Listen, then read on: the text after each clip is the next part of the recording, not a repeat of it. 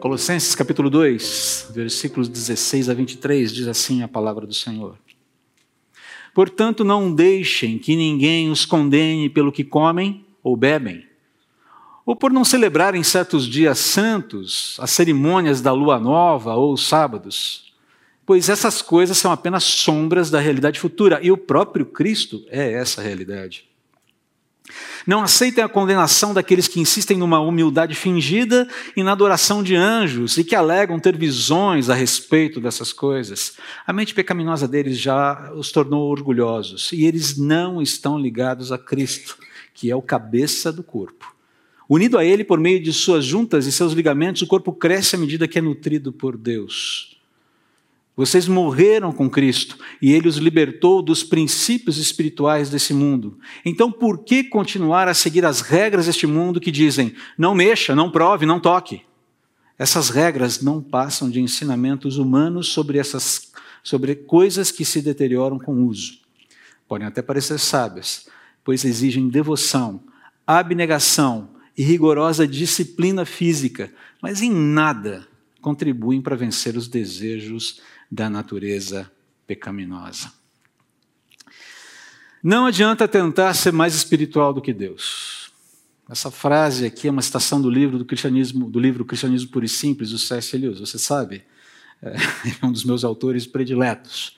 E esse livro figura entre os livros que eu já li algumas vezes e, e não me canso de voltar a ele sempre que possível. A gente vai voltar mais a esse texto, ao texto onde essa frase, essa citação está embutida, ao final da mensagem aqui. Mas só para contextualizar você, uh, Lewis aqui está argumentando contra a ideia do cristianismo ser uma religião é, sincrética, uma religião caracterizada pelo ascetismo.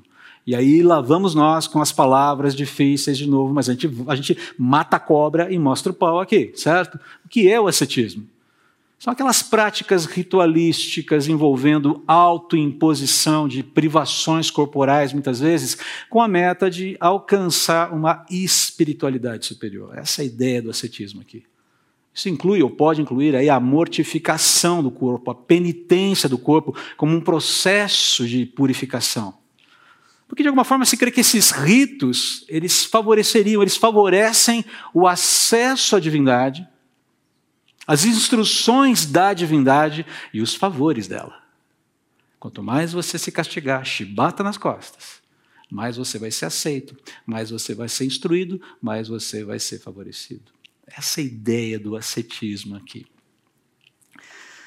No trecho de Colossenses que nós acabamos de ler, Paulo está divertindo justamente é, contra o engano do ascetismo, do misticismo religioso dentro do cristianismo causado por alguma coisa que a gente sabe bem, que a gente conhece bem aqui no Brasil. Sincretismo. Nossa, mais uma palavra chata. É, lamento, a gente vai ter que lidar com isso aqui. E o que é o sincretismo? Sincretismo, é, por sua vez, é aquela mescla, é aquela fusão de diferentes cultos, diferentes doutrinas religiosas, acompanhada da reinterpretação, da descaracterização, da desconstrução dos seus elementos originais. Deixa dar um exemplo aqui para você. Quando você mescla a pessoa de Jesus, revelada nas Escrituras, e o significado de quem é Jesus, a algum elemento não cristão, e eu não vou citar aqui nenhum exemplo, me, me deem licença de não fazer isso aqui, tá? Tem vários aí na sociedade, tem vários aí dentro da cultura religiosa brasileira. Tá? Mas quando você mescla a pessoa e o significado de Jesus com algum elemento estranho a ele, que não diz respeito a ele, o resultado é algo que certamente não é Jesus. É alguma outra coisa. É um híbrido alienígena, mas não é Jesus. Não é o Deus cristão. Não é o Deus que se revela nas Escrituras, que encarna dentro da história para redimir sua criação. Certamente não é. É outra coisa. É uma mescla, é uma fusão, é uma amálgama. Agora, perceba aqui o perigo. Todas essas doutrinas e práticas que vêm a reboque dessa mesclagem, dessa fusão, também não têm qualquer conexão com o Deus da palavra e a palavra de Deus. Não é só o significado, mas é tudo que vem a reboque. Não tem nenhuma ligação. Não tem nenhuma concordância. Pode até ter alguns pontos de contato. Não, mas isso aqui é igual. Uh, cuidado. Até um relógio quebrado dá hora certa duas vezes por dia, não é verdade? É o que dizem, pelo menos. Eu estou com o meu quebrado, inclusive. Calma, eu vou tentar terminar no horário mesmo assim. Agora, sabe o que é interessante? Se você, alguém, se você, se alguém tentar argumentar que essa fusão não corresponde ao verdadeiro evangelho, o que acontece? Você é taxado de intolerante. É a palavrinha maldita do momento. Você é intolerante. Ah, queridos, a gente precisa entender aqui algumas coisas, né? Tolerar já não significa mais respeitar a dignidade alheia, apesar do outro não compartilhar a mesma cosmovisão que eu. Eu posso respeitar qualquer pessoa que não concorde com a minha cosmovisão. Eu não preciso agredi-la, eu não preciso bater nela, eu não preciso é, massacrá-la, eu não preciso cancelá-la, eu não preciso lacrar, não preciso fazer nada disso. Eu não preciso falar mal dela na internet, no WhatsApp, nos Facebooks da vida, no Instagram. Eu não preciso fazer isso. Eu simplesmente posso discordar dela de uma maneira pacífica. E se houver o espaço para um debate sério, posso debater com ela de uma maneira correta onde eu apresento as minhas razões, ela contra-argumenta e, eventualmente, nós saímos. Cada um sai com a sua conclusão, ou, eventualmente, alguém muda de ideia. Isso é tolerância. Mas uh, deveria ser tolerância, mas tolerar hoje passou a significar, ou tem um significado de ser obrigado por razões panfletárias, na maior parte das vezes, por razões politicamente corretas, na maior parte das vezes, a, a, a fraudar, a adulterar a verdade para que o outro se sinta bem, se sinta acolhido. É isso que está acontecendo. Quando a gente fala de tolerância, basicamente é isso. Você tem que fraudar a verdade. Você não pode falar a verdade porque senão o outro vai se sentir mal. Veja bem, eu não estou agredindo o outro, eu estou simplesmente sustentando as, as, os argumentos, os fundamentos da cosmovisão cristã, por exemplo. Mas é o suficiente para que as pessoas se sintam ofendidas, se sintam canceladas, se sintam denegridas, ou seja, ah, outra palavra que eu não posso usar. Está difícil. Daqui a pouco eu vou ter que fazer linguagem de sinais aqui, talvez seja a única forma de me salvar. Não posso usar palavras. A coisa está ficando muito esquisita mesmo. O, policia, o policiamento está forte aqui. Mas vamos voltar para a questão aqui. Resumo da ópera aqui, tá? Sincretismo é adulteração da verdade, é fraude. Ponto. Essa é a questão. E a gente vê isso o tempo todo acontecendo na cultura, especialmente a cultura religiosa do nosso tempo e no Brasil. Não vou citar exemplos aqui para evitar cancelamentos, lacrações, ou seja lá o que for. Tá bom? Então, a exortação de Paulo aqui conclama os cristãos a não se deixarem aprisionar, não se deixarem condenar por quem prega, por quem defende um cristianismo sincrético, genérico, receptivo a estranhezas doutrinárias e suas práticas. Ah, fuja do cristianismo genérico. É isso que Paulo está falando. Identifique e fuja dele. E aqui ele vai atrelar o, cristianismo genérico a essa prática sincrética que incorpora elementos ascetas, elementos místicos, é, que a gente já vai entender o que é. Ah, e que estão presentes, inclusive, nos dias atuais também. Agora, talvez seja importante relembrar nesse momento aqui a, a condição que o cristão verdadeiro já experimenta diante de Deus. A gente falou isso a semana passada, está lá nos versículos 13 a 15 do capítulo 2. É, nós já fomos perdoados dos nossos pecados. O registro de acusações que havia contra nós, havia um registro de acusações. Estava lá, ele existia, ele era real. Jesus pegou esse registro, pregou na cruz e falou: está pago. Está quitado. Quitei a dívida. O meu sangue quita a dívida. A minha ressurreição quita o problema. Resolvido, está inocentado. Essa é a ideia de quitação de dívidas aqui. Uma vez que o trunfo do diabo sobre nós também foi destruído. A gente vai ver mais um pouquinho, um pouquinho mais sobre isso daqui a pouquinho. Ah, uma vez que essa é a nossa realidade, nenhum seguidor verdadeiro de Jesus deve se submeter a leis, deve se submeter a regras, hoje relevantes, para experimentar a presença tabernaculadora de Deus. Outra palavrinha difícil, mas que tem um significado que a gente sabe muito bem qual é. Jesus é Emmanuel, é Deus conosco, a gente sabe disso. A gente canta isso no Natal, na é verdade. Jesus é Emmanuel, Deus conosco. Jesus entra na história através da sua encarnação. Deus entrou na história através da, da, da encarnação. Nós cremos isso. Isso não é uma fábula, não é uma fantasia. É, é algo histórico, aconteceu de fato, de verdade. Deus vem residir, residir com a humanidade, e, e essa ideia de residir é, é, de onde vem a ideia, a verdade, o, o, tabernacular é justamente essa ideia de residir. Deus vindo morar com o homem, a, a, montando a sua tenda no meio dos homens, a sua habitação conosco. Deus vem morar com a gente. É essa a ideia de tabernacular. E você vai entender por que esse conceito é tão importante dentro desse texto aqui. Porque o que está em foco aqui é justamente essa questão do desfrute da presença de Deus morando com a gente e da gente morando com Ele. É isso que está em jogo aqui. Paulo está indo na veia aqui do problema.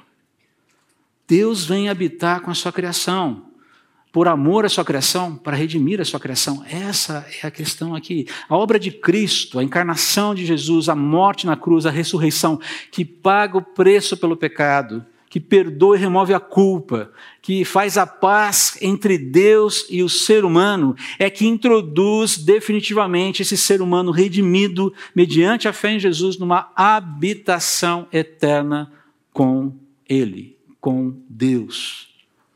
Uma habitação que aguarda assim a sua completude, a sua perfeição final, quando o Senhor Jesus voltar para julgar o mundo. Mas que já é uma realidade já é uma realidade. Eu sei, parece meio técnico isso aqui, mas não é não. Essa habitação, Deus conosco, a gente com Deus, já é uma realidade. Uma realidade, inclusive, descrita nas Escrituras através de várias metáforas: corpo de Cristo, casa espiritual, edifício. São metáforas para falar sobre essa realidade que já existe. Você vai ver isso lá em Romanos 7, 1 Coríntios, Hebreus, Efésios, uh, eh, 1 Pedro capítulo 2, um texto que talvez a gente leia agora, se dá tempo, daqui a pouquinho. E é por isso que Paulo então ataca esse cristianismo sincrético, esse cristianismo genérico, carregado de misticismo e ascetismo, porque esse tipo de cristianismo genérico ele vinha negando, ele vinha a, a, a, eh, dinamitando essas convicções de que nós habitamos com Deus, de que isso já é uma realidade, com as suas exigências, a, a, essa realidade, a segurança da nossa habitação com Jesus, presente e futura, estavam sendo dinamitadas, essa esperança estava sendo perdida. Porque essas exigências do ascetismo, do misticismo, elas negavam essa segurança de acesso irrestrito e imediato a Deus. Você precisa se preparar, você precisa construir um repertório espiritual mais elaborado para poder ser aceito por Deus. Basicamente, essa é a ideia. Você transfere o problema para o homem novamente. Aquilo que Jesus fez na cruz, então, é retirado das costas dele e é colocado sobre o homem de novo. Ok, Jesus morreu, mas você precisa entender que você tem que caminhar um pouquinho melhor com a sua espiritualidade. Você tem que construir a sua espiritualidade para ser aceito, para se sentir seguro, para viver com a divindade. Paulo fala: nada disso. Nós habitamos com Cristo porque Ele veio ao nosso encontro, Ele veio em nosso socorro. Ele é o doutor, Ele é o Senhor da coisa, Ele é que faz o movimento. Isso faz toda a diferença. Essa ideia de habitação tem a ver, tem, tem, tem, ela está lastreada na grandeza do Senhor Jesus, na presença do Senhor Jesus, que é definitiva. Então, o primeiro alerta de Paulo aqui, ela, ele é direcionado contra esse misticismo religioso. Misticismo aqui não no sentido de crença no sobrenatural. Nesse sentido, todos nós cristãos somos místicos, nós cremos no sobrenatural. Não é esse o sentido, é, não é essa ideia de, de mística aqui, de, de, não é essa definição de misticismo que Paulo está usando aqui. A ideia que ele usa aqui é no sentido de engajamento ritualístico, litúrgico, preparatório, como uma forma de acessar a divindade com base nos próprios méritos. Deixa eu tentar ilustrar isso aqui de uma maneira mais simples aqui para a gente. Uma pergunta aqui para você. Quando o nosso culto começou hoje? Cuidado, essa pergunta é capciosa. Uma perguntinha marota. Ela está induzindo você a responder errado. Quando o nosso culto começou hoje? Quando nós acordamos. É errado. Alguém quer tentar? Agora ficou, não, eu não quero ouvir o é do pastor. É só para brincar um pouquinho, né? né? Para ficar um pouco mais leve aqui. Quando o nosso culto começou? Quando nós? É. Mas foi boa a tentativa. Quando nós decidimos, eu falei, opa, agora vem a resposta. Ah, deixa eu mudar a pergunta aqui, porque a pergunta induz você a um erro. Quando é, eu vou mudar a pergunta aqui, talvez você já comece a entender onde eu quero chegar. A pergunta correta talvez seja: o nosso culto termina? Ele teve um começo. Hein? E o que a gente quer dizer com isso?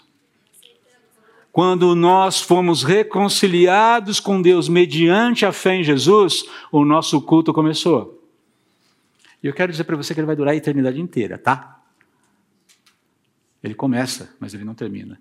A pergunta talvez seja: quando foi que a nossa celebração começou? Celebração comunitária começou ah, às 10 e meia da manhã. Teve um atraso de uns 5 minutos, tá, mas a gente começou, vai terminar meio-dia e tal. Celebração comunitária, sim, tem hora na agenda e tal. Mas no que diz respeito a culto, o seu culto, o meu culto, começou no momento que fomos reconciliados com o Senhor Jesus. Você cultua Deus enquanto você vai fazer a feira. Você cultua Deus enquanto você está lá lutando com as contas do mês para fechar o mês azul. Você cultua Deus quando você está é, se relacionando com o seu cônjuge, quando você educa os seus filhos, quando você vai para jogar bola com seu filho, quando você disciplina seu filho, quando o seu filho mostra para você que você falhou como pai. É, nós cultuamos a Deus o tempo todo, inclusive na macarronada de domingo, acredite. Você cultua Deus o tempo todo. A questão é como você cultua, como eu cultuo. Lembra de Romanos 12? Rogo-vos, pois, irmãos, pelas misericórdias de Deus, que apresenteis, que vocês apresentem os seus corpos como sacrifício vivo, vivo, santo e agradável a Deus. A Deus. Esse é o culto pensado, racional, consciente de vocês. Não é o culto sentido. Você pode sentir no culto, não tem problema, mas é um culto pensado. A ideia de você oferecer a sua vida, de você viver na presença de Deus. A gente falou semana passada, é o viver corandeu, diante da face de Deus o tempo todo. Ah, André, isso é muito pesado. Para mim, não, é libertador. Porque não tem um aspecto da minha vida que não está na presença de Deus. E Deus não fica olhando com aquela cara de veja lá o que você vai fazer agora, rapaz, senão eu vou te fulminar com um raio. Não é essa a ideia. A ideia, filhão, vamos andar juntos. E cada vez que eu tropeço, cada vez que eu caio, Deus, ei, vem para cá, vem para cá. Vamos ajustar esse negócio aqui, que não está legal assim. Essa é ideia. Agora, como é que você pode viver uma vida assim se você não habita continuamente com esse Deus?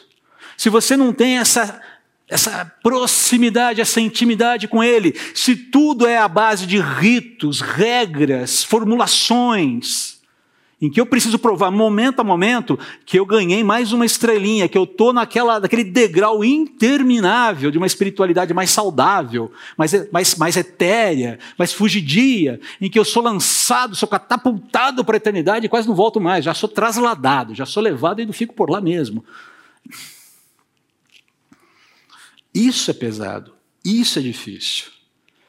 Deus não dificulta o acesso a ninguém que quer se chegar a Ele. Ele não faz isso, ele não tem por que fazer isso. Mas o falso ensino dos, dos falsos mestres ali na cidade de Colossos consistia nessa, nessa construção equivocada. Olha só. Ah, Paulo começa falando: não deixem que ninguém os condene pelo que comem ou bebem, por não celebrarem certos dias santos, cerimônias, blá, blá, blá, blá, blá, blá, blá, blá, blá, blá, blá, blá, blá, blá. O que esse pessoal estava fazendo aqui é exigir a obediência de práticas dietéticas relacionadas a rituais de purificação, que eram presentes lá na adoração do tabernáculo do templo, lá no Antigo Testamento. Elas existiam.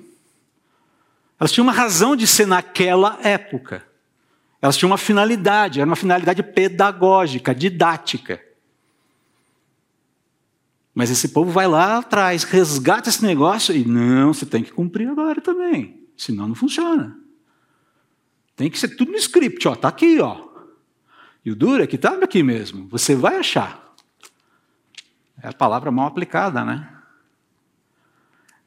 Observância de dias santos, festas e seus simbolismos. Aquela ideia de hoje é o dia do Senhor. Desculpe, com todo o meu cuidado aqui, eu quero dizer que domingo é o dia do Senhor, queridos.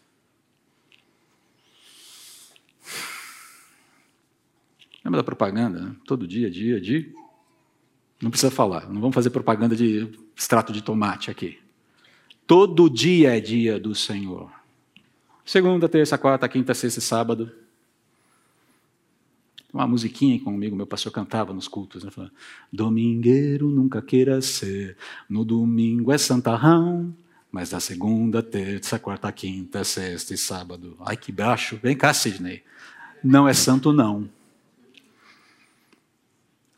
Ei, ele é o Senhor da semana, Ele é o Senhor, Senhor de todos os dias, Ele é o Senhor da vida. Não tem essa de, ah, é, hoje é o dia do Senhor.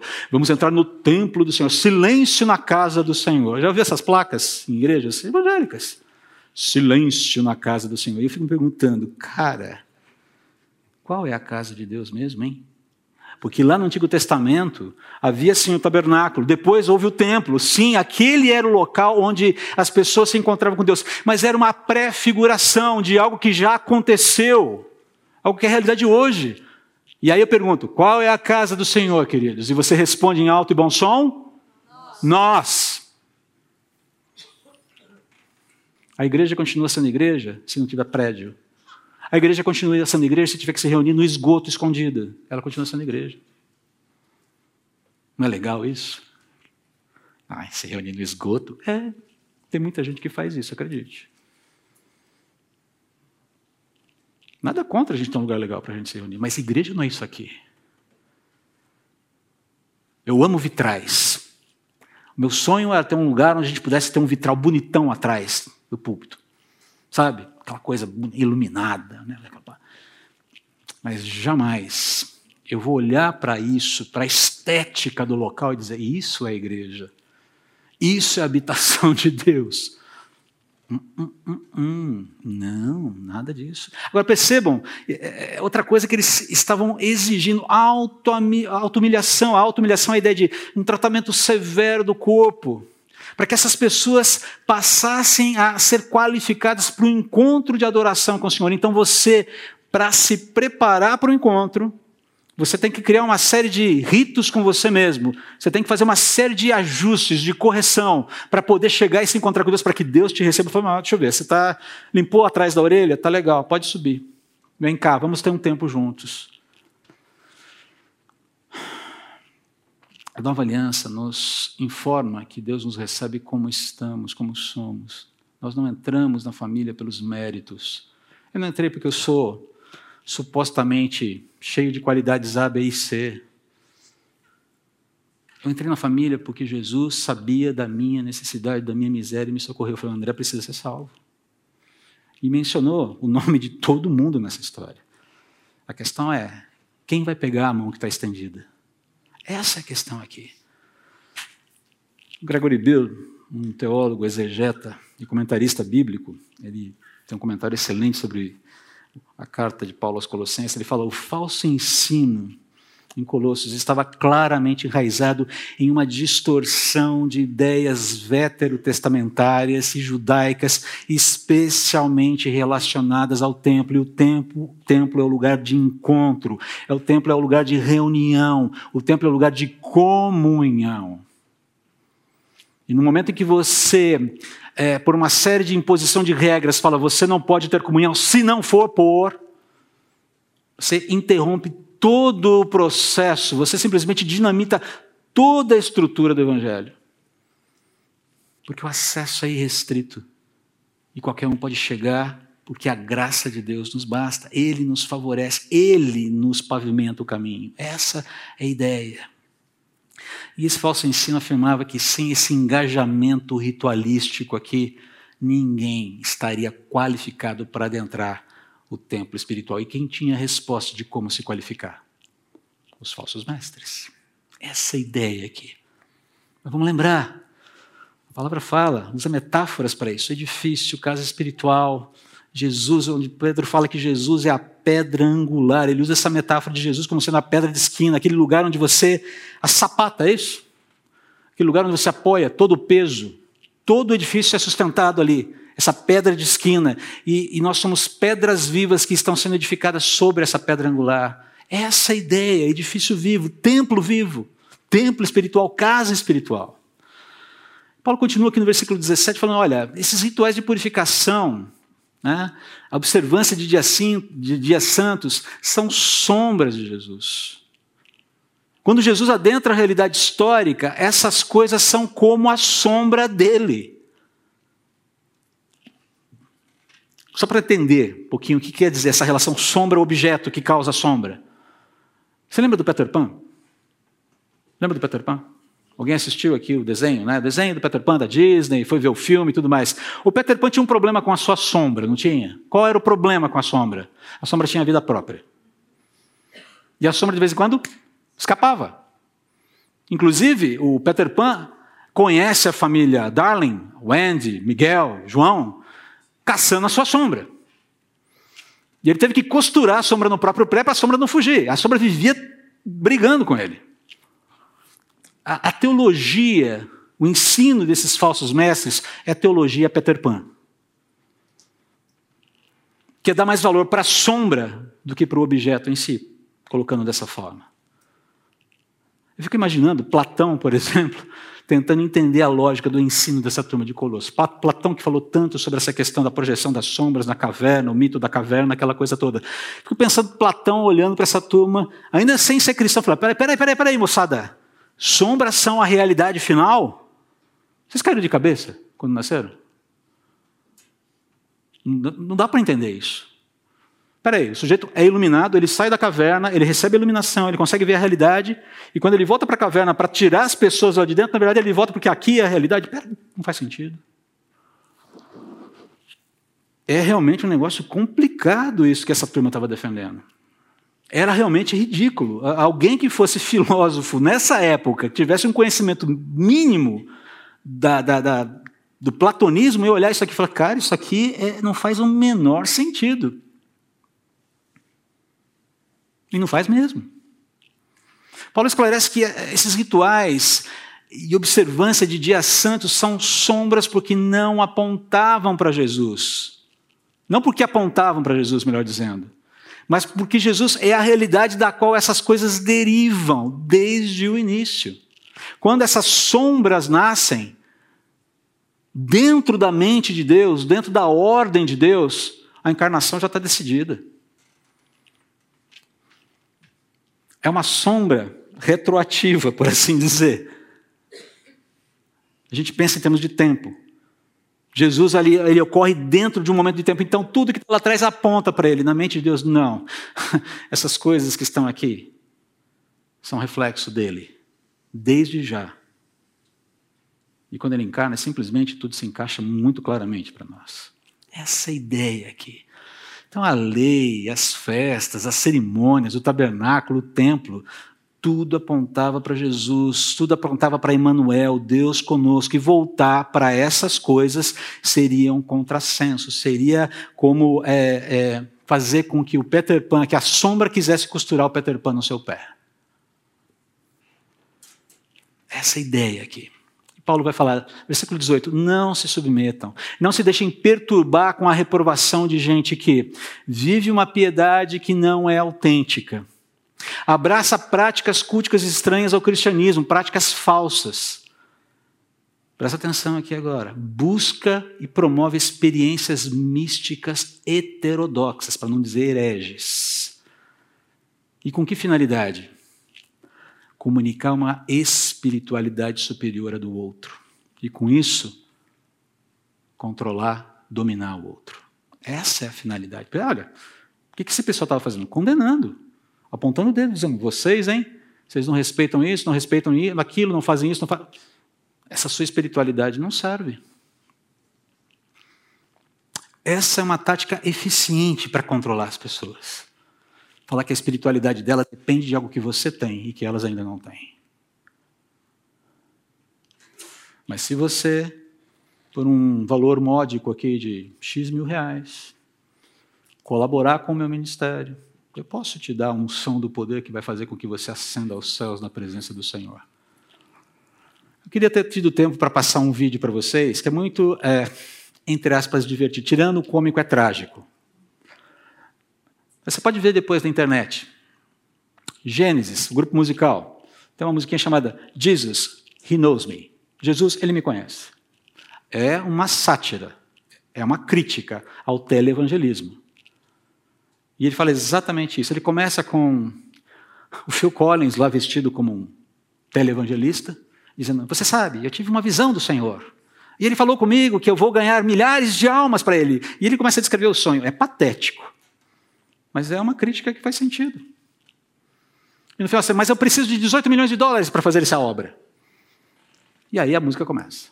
É uma. Mas é uma crítica que faz sentido. Falsos mestres, hereges, gente que não está conectada com Deus de forma alguma, está conectada com o bolso. Mas perceba, eu tenho um conhecimento que você não tem, você precisa de mim. Essa é a ideia aqui. Ah, inclusive, essa é uma tática, queridos, eficiente para controlar as pessoas. Tive uma visão. Deus me revelou. Cuidado quando alguém chegar para você com essa coisa de eu tive uma visão e Deus me revelou. Deus falou comigo. Eu chamo isso de carteirada gospel. Porque é aquela história, você se apresenta em nome de Deus, falando em nome de Deus, ai de quem se colocar contra você, na verdade. Eu sou ungido do Senhor, veja lá como você fala comigo. Não, se você estiver falando besteira, eu vou tratar você como quem fala besteira. Não preciso agredir você. Ah, mas te confrontar eu vou. E você tem esse dever comigo, Cláudio Duarte. David, com qualquer presbítero. Se a gente chegar aqui e falar alguma besteira, venha nos confrontar. Mas abra a Bíblia para fazer isso. Venha com as escrituras abertas e não nos seus pressupostos, sem antes passá-los pelo crivo da palavra. Porque você pode estar errado. A, a regra é clara. o fiel da balança são as escrituras. Então, essa turma aqui de Colosso estava fazendo uma fusão teológica é, ou fazia fusão teológica por razões que lhes convinham. É a turma da religião tailor-made. Sabe tailor-made? É feita sob medida para os seus propósitos. Isso continua existindo, a gente é, continua vendo isso. Queridos, cristianismo não é gastronomia. Fusão funciona, talvez até funcione na gastronomia. Tem muitas propostas de fusão na gastronomia que não são muito boas. Mas no cristianismo, fusão não funciona. Aquilo que Deus revelou já é o suficiente para a gente, não precisa de nenhum aditivo, nenhum penduricalho. Agora, veja o diagnóstico que Paulo faz sobre essa turma. Eles possuem uma mente pecaminosa, que maquina o erro, o engano. E o produto disso, o subproduto disso é o orgulho, a vaidade. Eles se acham espiritualmente superiores. Estou num nível que, olha, aquela história, não é? Nossa. Beijinho no ombro, né? Como dizem por aí. Eu me basto. sou o máximo. Essa é ideia aqui. E se veem, por se sentirem superiores, se veem no direito de julgar e de recriminar aqueles que eles consideram espiritualmente inferiores. Me mostra aí, mostra aí o seu DNA, sua, qual é a sua casta espiritual aí. Está cheio de gente assim. E que vai manipular as pessoas, vai manipular as emoções, os sentimentos, a mente das pessoas, para tentar vender alguma, algum benefício espiritual que, na verdade, o Senhor Jesus já nos deu e nos deu de forma absolutamente contundente e abundante. Isso vai provar apenas uma coisa aqui. Paulo vai falar isso, continua falando isso que esses falsos mestres não estavam ligados a Cristo. Não fazem parte do corpo. É joio. É joio no meio do trigo.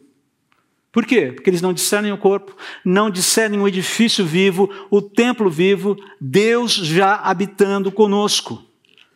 Esse pessoal aqui age como porteiro do céu, quando na verdade estavam ali no beco dos fundos, no meio da escuridão, enquanto a casa já está cheia de vida, cheia de música, cheia de gente, com as portas da frente escancaradas para quem quiser entrar, ficar à vontade. Essa ideia aqui.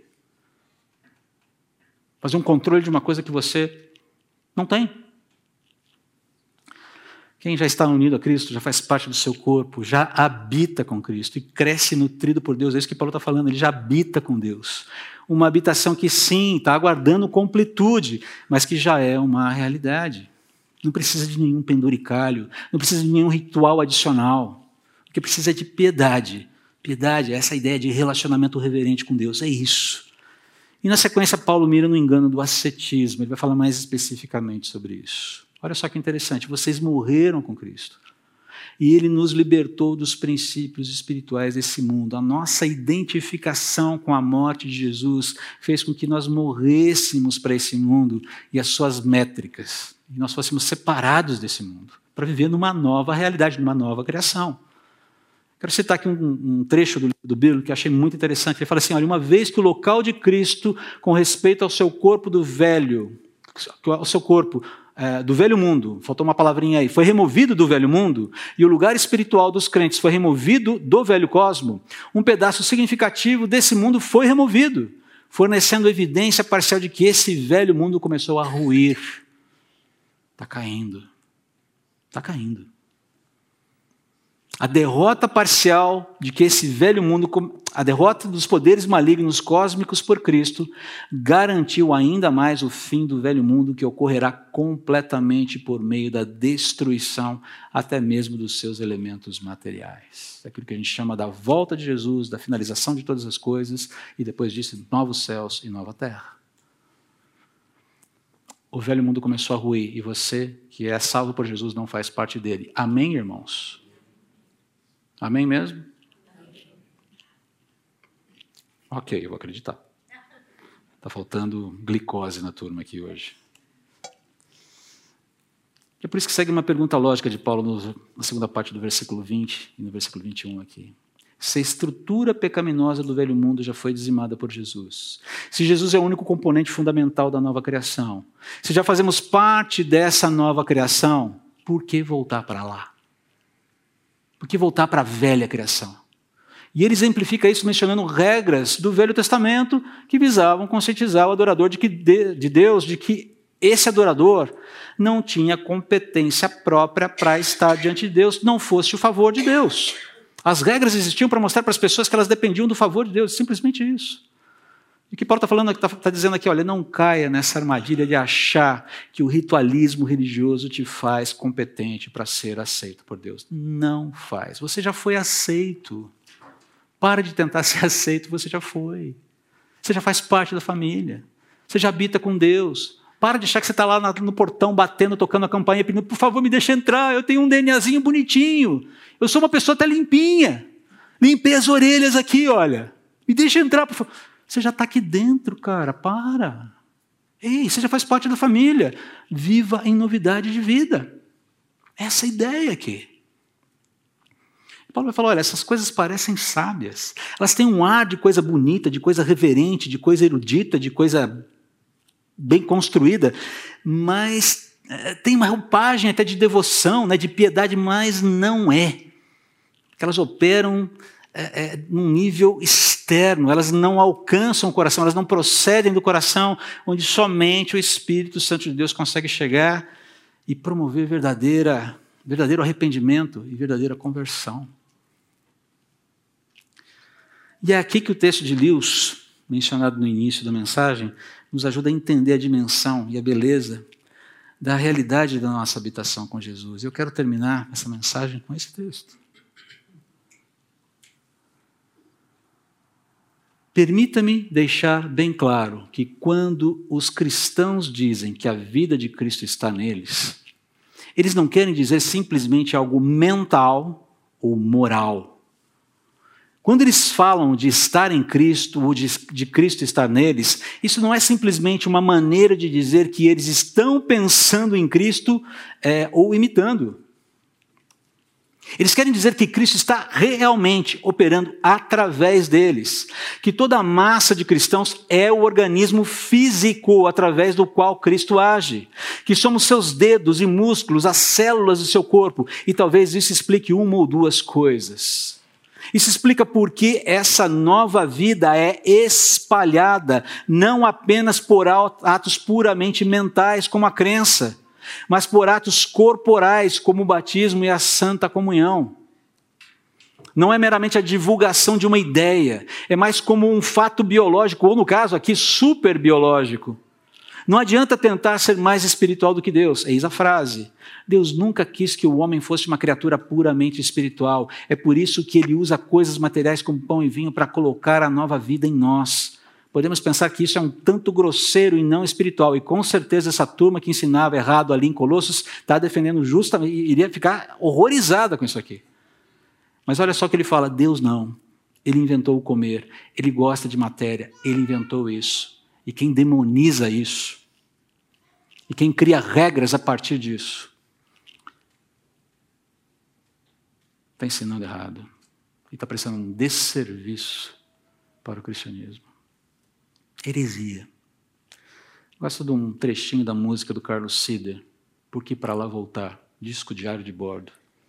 Ele fala assim: se Deus já nos livrou da escravidão, tudo é novo, o passado ficou para trás. Se Deus já nos tirou da escuridão, por que para lá voltar? Tantos ritos, costumes que nada são, estruturas, modelos, só o homem traz. Se Deus já nos tirou lá da perdição, por que voltar para lá? Vamos orar. Senhor Jesus, nos ajuda a entender a beleza da nossa habitação contigo, por favor. E de como desfrutar isso irrestritamente hoje já é algo que o Senhor nos dá, porque, são, porque isso é um favor ou é uma possibilidade conquistada pelos teus méritos. Ajuda a gente a, a entender, Pai, que a gente não é aceito pelo Senhor porque tem, a gente tem pedigree denominacional, pedigree espiritual, pedigree, qualquer tipo, tipo de pedigree que seja. Porque nascemos num lar evangélico, porque afirmamos crer em Jesus, porque conhecemos as sagradas letras desde criança. Não, nós desfrutamos do teu amor porque passamos por um momento de arrependimento de reconciliação contigo, porque uma reconciliação que o Senhor promoveu, que o Senhor proporcionou.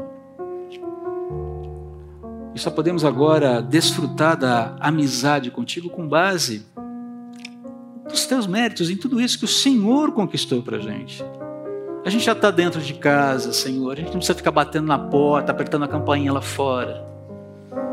Ajuda a gente a lembrar que a porta da casa já está aberta e que a gente já tem um cômodo gostoso lá dentro, já tem um quarto, uma cama quentinha, roupa limpinha, comida gostosa. A gente já faz parte desse lar, a gente já faz parte dessa casa, a gente já faz parte dessa habitação.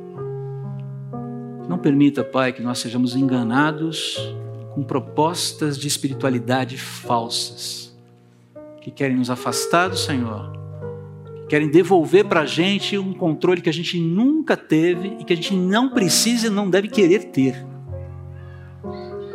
E cabe ao Senhor e somente ao Senhor a redenção das nossas almas.